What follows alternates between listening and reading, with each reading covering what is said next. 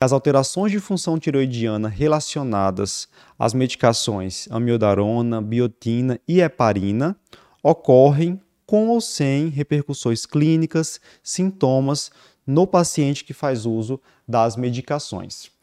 Nós temos uma aula no curso TIM que é sobre alterações de função tireoidiana, armadilhas na avaliação de função tireoidiana, principalmente em pacientes que fazem uso de certos medicamentos.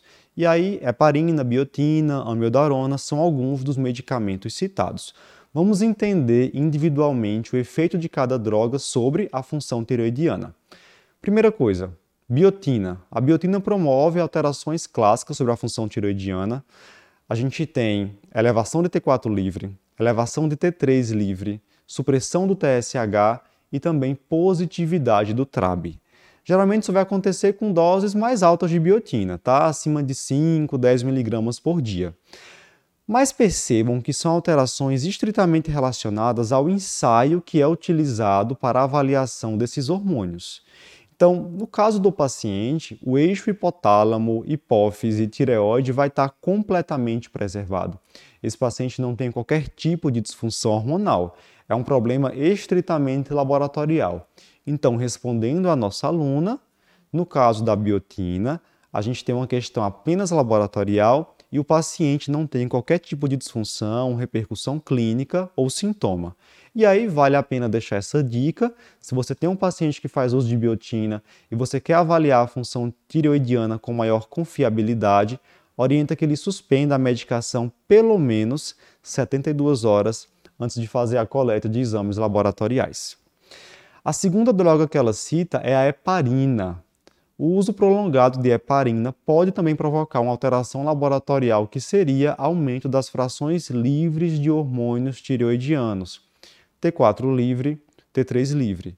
De vez em quando a gente se depara com isso no hospital, o paciente está internado há muito tempo, fazendo heparina para prevenção, profilaxia de fenômenos tromboembólicos, por algum motivo dosa lá a função tireoidiana e a gente tem um T4 livre um pouquinho aumentado mas aqui também é uma alteração apenas laboratorial, porque a heparina vai promover um deslocamento do hormônio tiroidiano da globulina ligadora, que é a TBG. E dessa forma a gente tem esse resultado com o aumento das frações livres, mas também sem qualquer repercussão clínica para o nosso paciente. E por fim a gente chega na amiodarona, e é aqui que está a questão.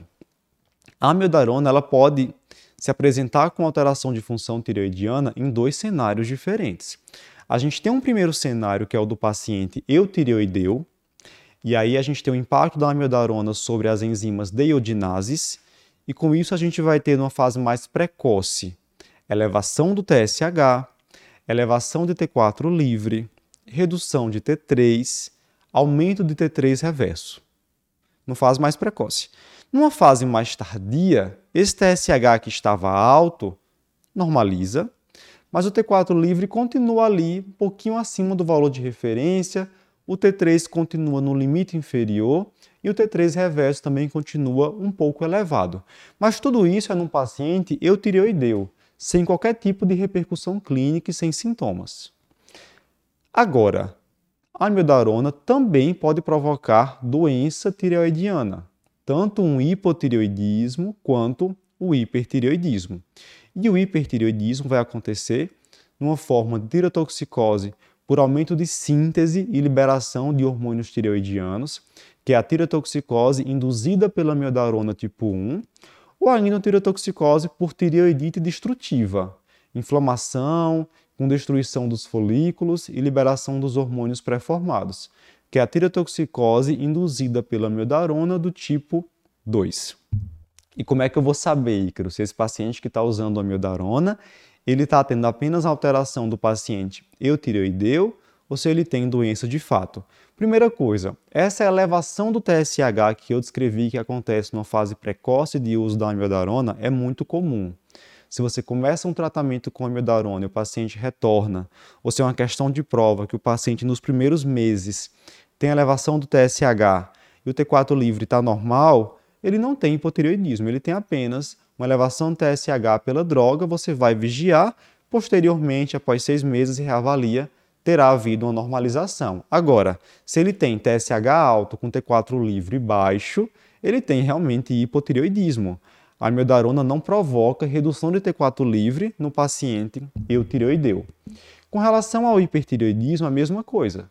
Supressão de TSH não é um efeito esperado do uso da amiodarona.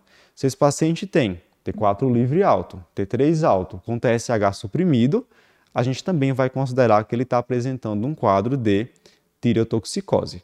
Então, respondendo à nossa aluna, heparina, biotina promovem alterações de função tireoidiana sem qualquer tipo de repercussão clínica e a miodarona pode promover alterações com repercussão clínica, que seriam doenças de fato, ou no paciente eutireoideu sem qualquer tipo de problema, sem qualquer tipo de sintomatologia.